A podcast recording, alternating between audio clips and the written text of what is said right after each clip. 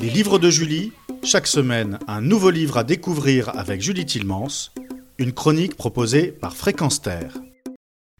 Raphaël est une jeune femme d'une vingtaine d'années, d'origine italienne. Elle vit à Menton, dans le sud de la France, avec son père et ses frères et sœurs.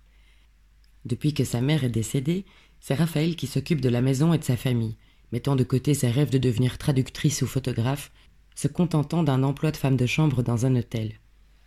La vie de cette famille est rythmée par le travail, les discussions autour de copieux repas et de nombreux mensonges planant au-dessus de cette bonhomie ambiante. Les destins semblent tout tracés.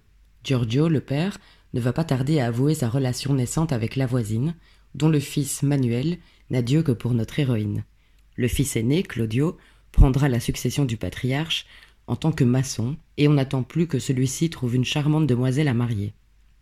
Tout va commencer à basculer le jour où Raphaël, fervente lectrice, se rend à une séance de dédicace de son auteur favori, Sacha Aubanel. Le charme opère presque immédiatement entre nos deux futurs tourtereaux, et l'écrivain ne tarde pas à demander à la belle de lui servir de guide pendant ses quelques jours de visite à Menton. Malgré ses 23 ans, Raphaël est encore très timide, voire innocente, et perd très facilement ses moyens face à cet homme d'une dizaine d'années son aîné, et qui plus est en couple avec une magnifique parisienne.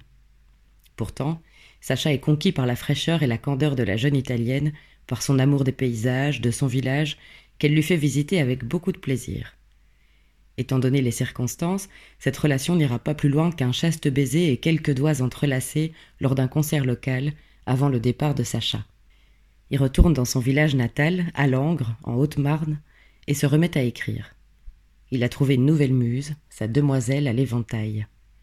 Nous suivons alors en parallèle la vie de chacun. D'un côté, Sacha se questionne quant à sa relation avec Astrid, qui ne prend pas du tout goût à la vie à la campagne et qui semble se désintéresser de lui de plus en plus. De l'autre, Raphaël, malgré l'espoir de pouvoir percer dans la photographie, tente d'oublier cet écrivain et de se faire une raison. Et pourquoi pas finalement épouser Manu, le fils de la voisine, qu'il aime depuis toujours et ne demande que ça. Ils auraient pu oublier cette parenthèse enchantée et continuer de vivre leur vie comme avant, mais cela leur est évidemment impossible. Ils s'écrivent des lettres, d'abord très gentilles et modérées, prennent des nouvelles l'un de l'autre. Leur lien sera de plus en plus fort lorsqu'ils commenceront réellement à se laisser aller à tout un tas de confidences mais ils sont encore loin de réaliser à quel point leurs vies sont inextricablement liées.